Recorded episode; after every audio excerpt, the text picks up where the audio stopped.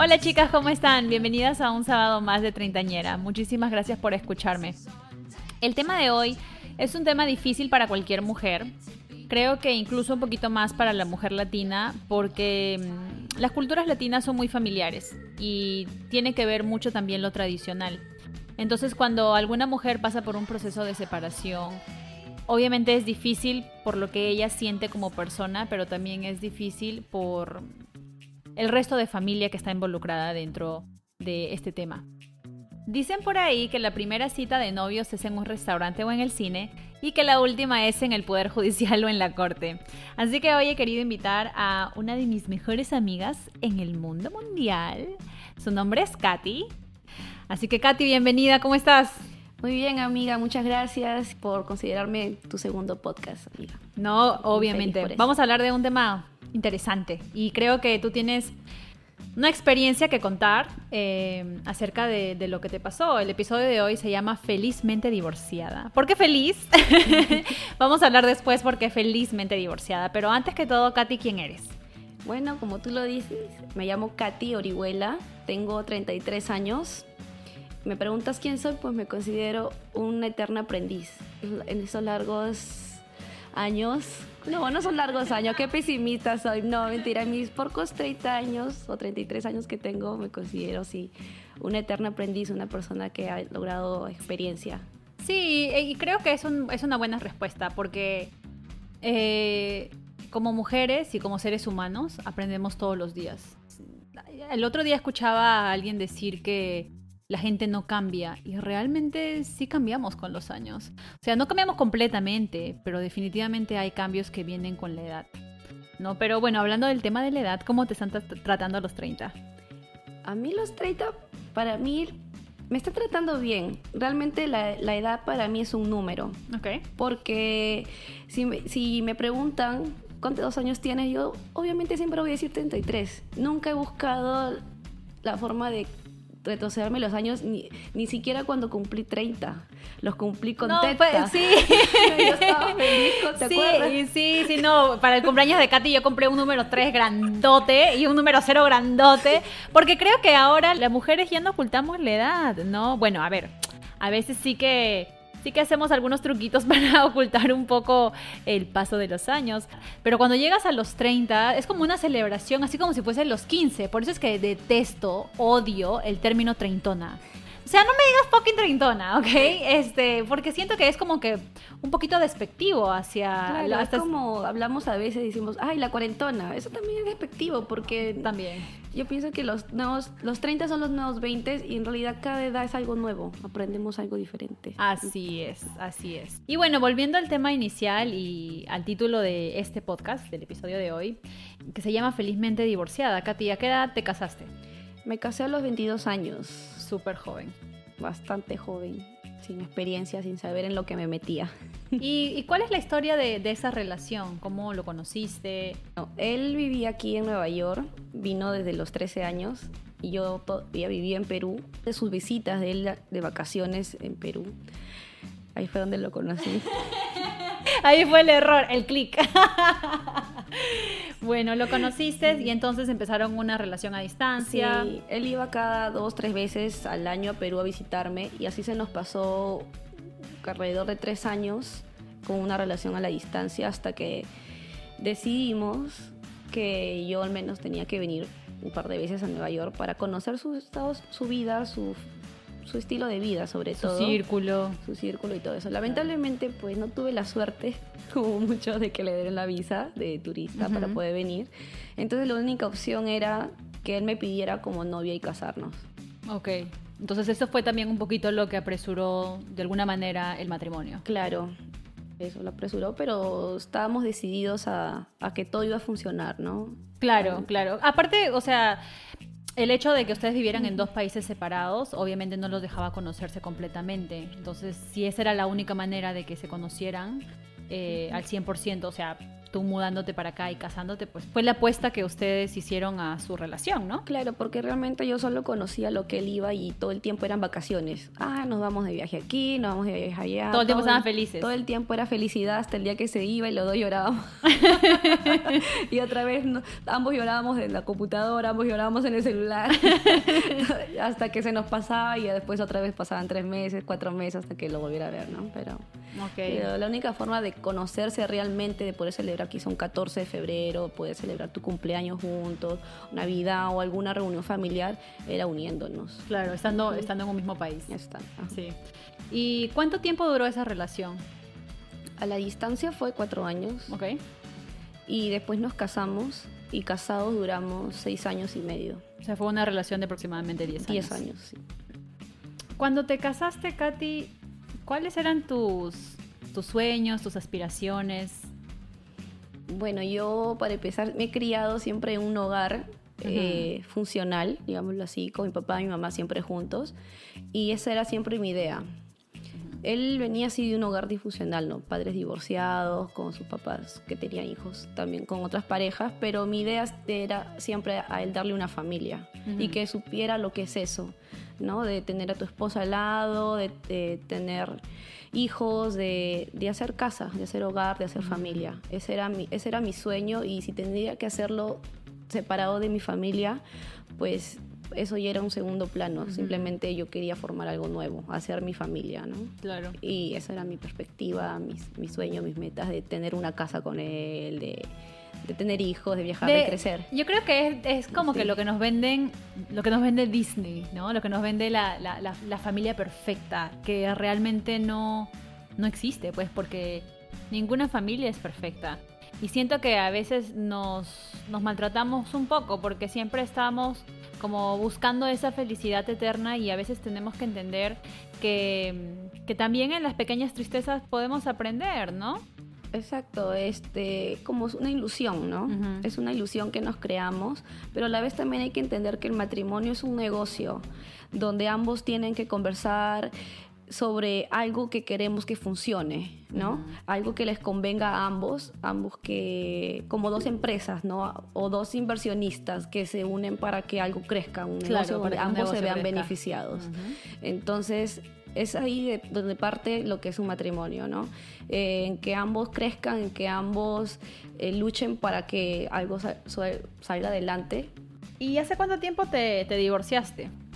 Ya van a ser cuatro años, me, me divorcié en el 2016. ¿Y cómo fue ese proceso? El proceso fue un caos, Sí. Yo creo que lo más difícil fue el proceso de divorcio que separarnos de cuerpo. Literal. No, aparte, ¿sabes qué? Katy es como que de estas chicas que que es muy buena, o sea, tiene un espíritu muy muy noble, es este muy humanitaria, eh, muy servicial. Pero definitivamente cuando pasan estos procesos de divorcio, donde el, donde el divorcio no es amigable, o sea, esa personalidad que ella tenía definitivamente no la estaba ayudando porque se aprovechó de, sí, ti, tenía que me tenía que nacer la otra Katy que no conocía. Y para eso recurría a mis amigas como tú para que me sacaran ese carácter yo cizañera cizañera. sí, mete candela. Sí esas que me tenían que envenenar para que yo me vuelva la Katy mala.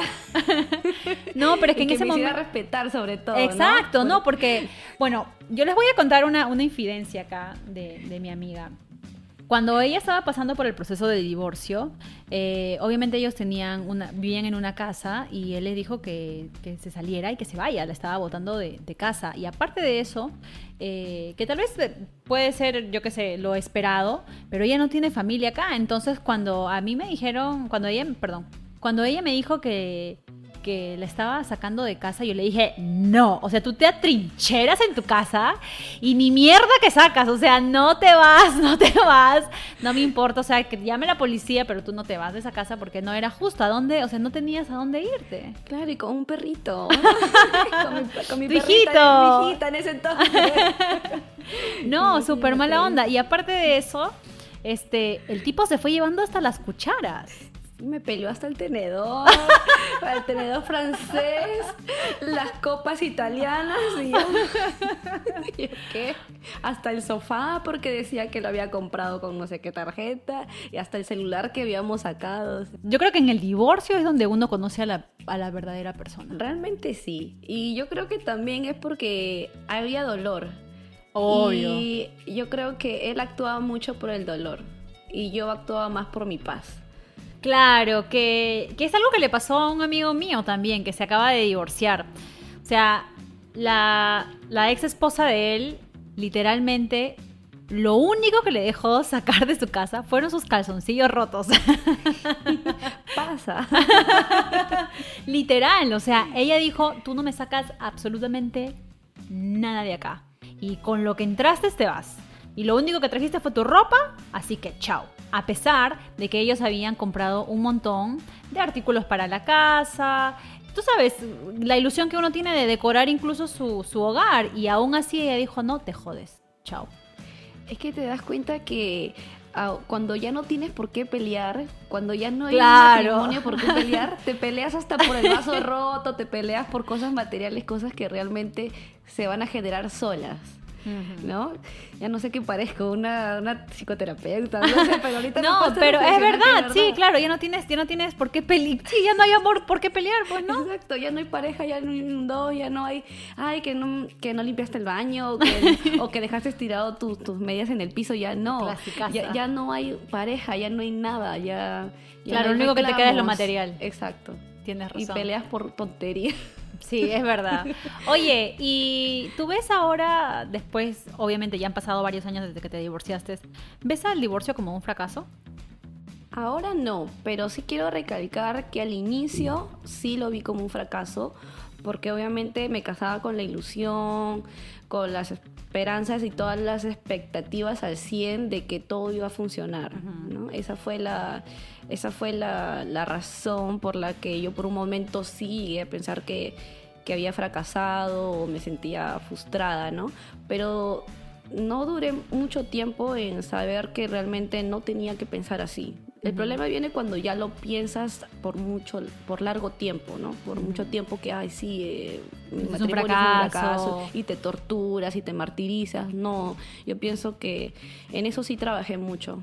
Eh, y rápido. Y lo que llegué a pensar es que no realmente fue una decisión de madurez. Y no te abandoné tampoco, no te Ay, abandoné. no, no. Tú y muchas amigas que espero que, que escuchen el podcast. Yo considero a ti y a muchas que estuvieron ahí. Fueron mis, fueron ahí mis oídos, fueron mis hombros, fueron muchas personas que me dieron mucho apoyo, ¿no? Y, y sí, es súper importante que cuando las mujeres pasemos por este tipo de experiencias, tengamos ese soporte grupal, femenino, especial también para nosotras, ¿no? Porque obviamente aparte de la familia que está ahí, que es súper importante el apoyo familiar cuando uno pasa por ese tipo de procesos, las amigas son las personas que te van a te van a alegrar también, ¿no? Te van a sacar. Yo le decía a Katy, no, o sea, este fin de semana no nos vamos a quedar. Sí, y me sacabas a fiestas, restaurantes. Y yo de verdad ponía mucho de mi parte, ¿no? Pero Sí. lo que también me ayudó bastante fue el trabajo. También, una distracción. Fue la distracción, fue conocer nuevas personas. Eh, realmente ambas cosas me, ay- me ayudaron, me apoyaron. Eh, quiero recalcar también que yo te nombro a mis amigas porque no vivo sola aquí, pero mi familia también a pesar de la distancia me apoyó. Pero sabía que las personas con las que me Físicas, iba físicas, físicamente, físicamente. y cerca, claro, físicamente que me iban a apoyar y que me iban a hacer siempre sonreír y buscar la diversión, iban a ser las amistades, ¿no? Sí, amiga, ¿cuáles fueron las, las razones por las que te divorciaste? Eh, principalmente fueron porque teníamos metas, tanto personales como profesionales, y realmente no se estaban cumpliendo las mías. Eh, solamente eran las de él, y cuando reaccioné, ahí fue donde me di cuenta y dije, no, pues él no me está apoyando, no veo ese soporte. eh, se están pasando los años y veo que él se logra, él se desarrolla y yo no a la hora que él me dijo, ya sí, ahora tú sigues, pues no fue así. ¿no? y, y demoré en darme cuenta. Yo no sé cómo se demoró primeramente en tanto tiempo, porque si tú lo conocías a la, bueno, si conocías a la expareja de, de Katy, eh, era una persona bien sosa. No, no sé si la gente me va a entender cuando digo sosa, pero o sea, era como un huevo sin sal. es decir, o sea, tú, tú podías estar ahí con él en alguna fiesta, en alguna reunión, y él como que no participaba de, de la reunión. O sea, estaba físicamente, pero Era muy sociable. no era muy sociable y Katy es todo lo contrario, ella es bien conversadora, bien sociable, como les decía, es es súper buena gente. Y aquí quiero hacer un paréntesis, chicas, porque hay una diferencia entre ser buena gente y ser estúpida. y yo sé que a veces es una línea muy delgada que ver, pero pasa, hay gente mala onda, ya sea en el trabajo, tus parejas, incluso a veces familia, que son gente tóxica y que no quieren lo mejor para ti, sino que más bien están velando por sus propios intereses y se están aprovechando de tus buenas intenciones. Entonces hay que ponernos esas antenitas y hay que tener esas antenitas súper preparadas y listas para captar toda la mala vibra y a las malas personas eh, y darnos nuestro lugar, ¿no? Y Katy, ¿por qué ahora te sientes felizmente divorciada? Buena pregunta, amiga. bueno, creo que mi sonrisa lo hice todo porque realmente siento que me liberé de algo que me frenaba. Me, libe- me liberé de, de ciertas ideas erróneas que esa persona había sembrado en mí. Te has encontrado a ti misma, siento yo. Sí, es exacto, sí. Y sigo en ese camino. Siento que todavía sigo en ese largo camino. No, pero al menos ya empezaste el camino. claro, sí. O sea, Porque- literal. Sí, gracias a esa decisión conocí más de mí y supe qué es lo que quería, qué es lo que no me convenía y desaté, ¿no? Desaté ciertas ideas que, que venía arrastrando, ¿no? En, ese, en ese proceso, ¿no? Sí, siento que cuando uno pasa por estos momentos difíciles de una ruptura amorosa, uno sabe qué es lo que sí quieres y qué es lo que no quieres. Definitivamente. O sea, hay cosas que tú dices, Nica, vuelvo otra vez a estar con una persona que, yo qué sé, que sea aragán, que no sea familiar. O sea, un montón de cosas, porque es mucho de compatibilidad. A veces dicen, ¿no? Que eh, polos opuestos se atraen. ¿Tú crees eso? Yo honestamente no lo creo tanto. ¿ah? Yo tampoco lo creo, pero ex- yo sé que existen casos, pero eh, es mejor como conocer más gente y ir depurando. O sea, lo que tú primero te tienes que conocer son tus valores, ¿no? Y saber qué personas tienes que tener a tu lado que sigan complementando lo que tú eres con tus valores y esas son las personas que las que tú debes tener cerca de ti siempre. ¿no? El resto lo depuras. Next. Em, ¿Te volverías a casar? Sí, sí, porque realmente, este, sí quiero, quiero conocer lo que no realmente conocí, ¿no? Lo que es compartir más con una pareja, ¿no? Lo que es vivir realmente un matrimonio, ¿no? ¿Y crees entonces que... O sea, sí crees en ese papel que es la discusión de tantas parejas, ¿no? Porque a veces se dice, esto es solamente un papel, pero ese papel tiene, tiene un montón de valor. O sea, literalmente dentro de la unidad matrimonial, Sí, entre dentro de la comunidad y la civilización sí tiene poder, pero realmente el matrimonio es un compromiso y es la decisión de ambos, que yo decidí amarte, yo decidí estar contigo y esa decisión tiene que prevalecer y el compromiso también. Para este caso yo siento que sí me gustaría volver a casarme porque no soy la Katy de cuando tenía 22 años. claro. Creo que ahora estoy un poco más lista para poder enfrentar ciertas cosas. Y para no discutir por tenedores, cucharas, copas. tuvieras una máquina del tiempo y pudieras retroceder 10 años atrás, ¿volverías a casarte otra vez a los 22 años? No, no me volvería a casar. O si en caso, ahorita lo dudo, pues me pensar, pero si, lo hubiera- si me hubiera vuelto a casar, si me volvería a casar a los 22 años, qui- quizás sí, porque cuando estás enamorado haces tonterías. Haces tonteras. Ah, que ahí está. Mi abuelito decía que el significado de la palabra novio es eso. No vio. O sea, no vio todo lo no vio. malo que había detrás de esa persona.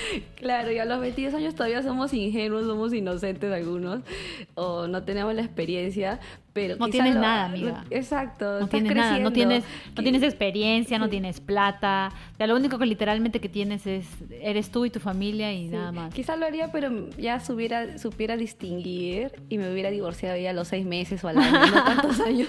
Sí, oye, yo no sé cómo estuvo este con, con este mudito. es que uno se esperanza que la persona va a cambiar, que todo va a resultar, ¿no? Yo creo que no es malo pensar así, ¿no? Pero sucede, ¿no? Ujú. ¿Cómo en, este proceso de, de reencontrarte contigo misma, cómo aprendiste a perdonarte a ti misma y a perdonar a la otra persona?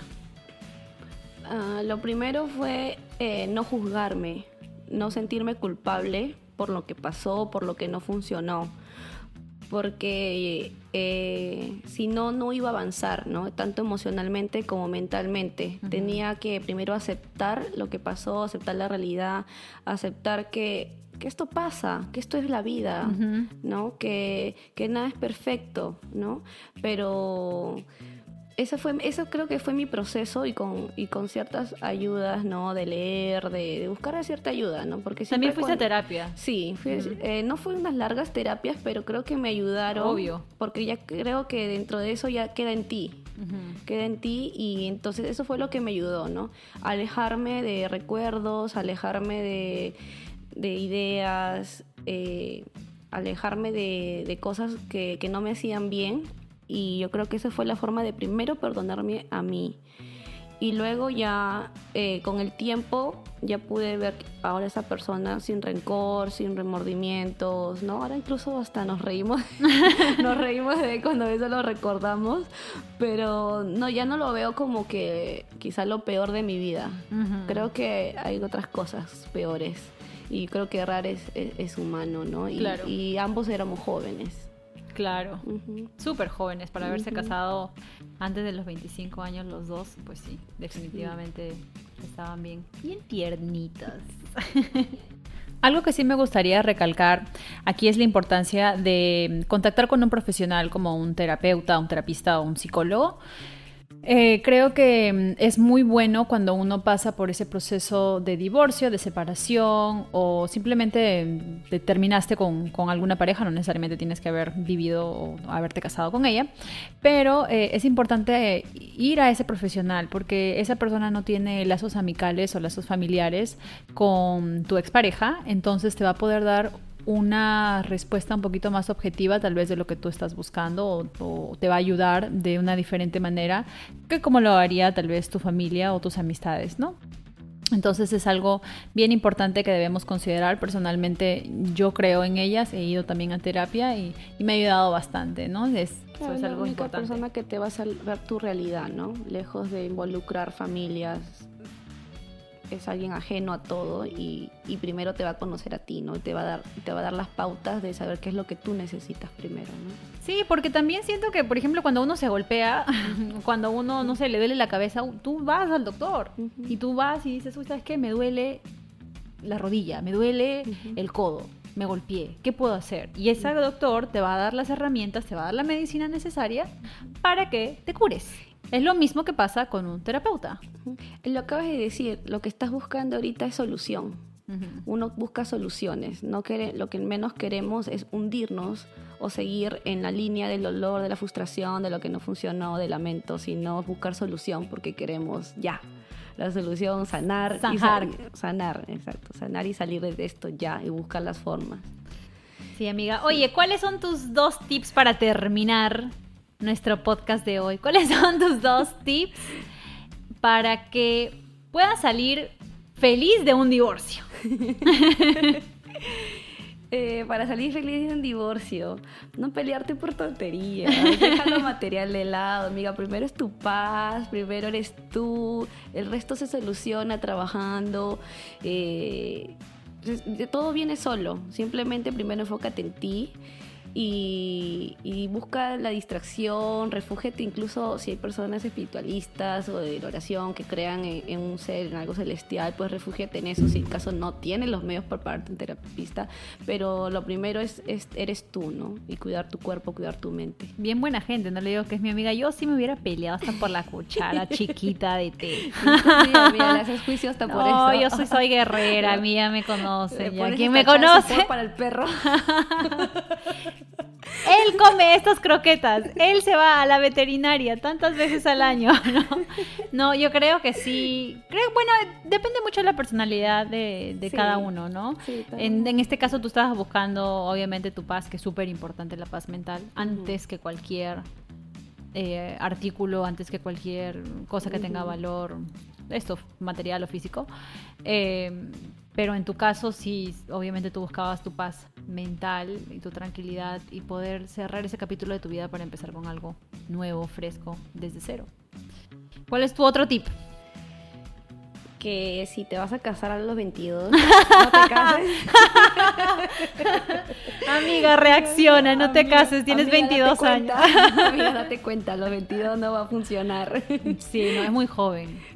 Sí, no, muy joven, de verdad que eso es lo que diría, pienso yo, no, no vale la pena casarse joven, hay que vivir. Yo ahorita estoy viviendo todos los 20 que tiré, porque ese tiempo nadie me lo va a devolver. Y por eso digo que al inicio que la edad es un número, ¿no? Porque eh, realmente... Eh, yo no me siento ni de 33, no me siento vieja, al contrario, ¿no? Estoy, sigo teniendo la misma energía de, cualquier 20 años. Y eres come años también. que no se me notan. No, no, no, no, los años no pasan por ti. Pero tienes razón. Chicas, por favor, si tienen menos de 25 años, no se casen, vayan, conozcan, viajen el mundo, eh, toda la ropa que ustedes quieran, cómprese todos los zapatos que quieran. Sí, hagan lo que ustedes quieran. Para cuando se casen no se tengan que pelear ahorren para que se compren sus tenedores y sus cucharas y sus copas italianas, ¿ok?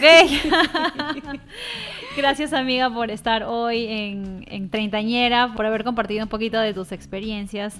Eh, realmente es bien enriquecedor escucharte y verte tan feliz después de toda la basurita que pasaste. Las basuritas que se metieron al ojo. no, de verte feliz, de, ver, de verte que te has encontrado contigo misma y de que ahora vas a salir adelante por ti misma y que la persona con la que te encuentres en un futuro, con la que quieras hacer tu vida o rehacer tu vida, te va a encontrar como la mejor versión de Katy. Gracias, amiga. Eso se llora, no mentira. No, no, no, no, no, aquí no se llora. Dos, dos reglas de este, de este podcast. Es uno, no se llora y dos, no decimos nombres. Jamás. Jamás. Jamás, jamás. Muchísimas gracias, amigas, por, por escucharme. Otra vez les recuerdo que para enterarse de los episodios de Treintañera nos sigan en nuestra página de Instagram en Treintañera Podcast. También estamos disponibles en Spotify, en Anchor, en Google Podcast, en todas las plataformas digitales. Todos los sábados las espero con un nuevo episodio. Espero que les gusten, que los recomienden a sus amigas treintañeras o cerca de los treintas también. Un besote, gracias por escucharme. ¡Chao!